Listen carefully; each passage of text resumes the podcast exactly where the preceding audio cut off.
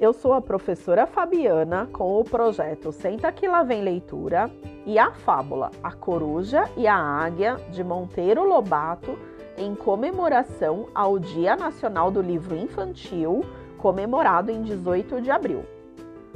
Coruja e Águia, depois de muita briga, resolveram fazer as pazes. Basta de guerra, disse a coruja. O mundo é grande e tolice maior que o mundo é andarmos a comer os filhotes uma da outra. Perfeitamente respondeu a águia. Eu também não quero outra coisa. Neste caso, combinemos isto. De agora em diante, não comerás nunca os meus filhotes. Muito bem. Mas como posso distinguir os teus filhotes? Coisa fácil.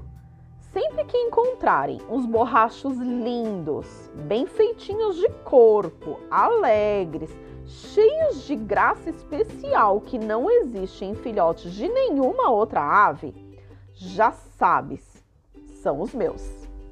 Está feito, concluiu a águia. Dias depois, andando à caça, a águia encontrou um ninho com três monstrengos dentro, que piavam de bico muito aberto. Horríveis bichos, disse ela. Vê-se logo que não são os filhos da coruja.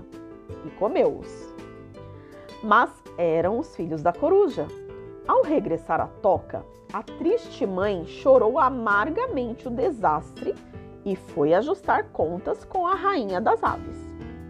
Que? disse ela admirada.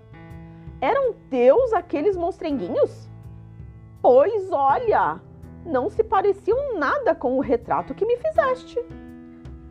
Moral da fábula: Para retrato de filho, ninguém acredite em pintor pai. Lá se diz o ditado: quem ama o feio, bonito lhe parece.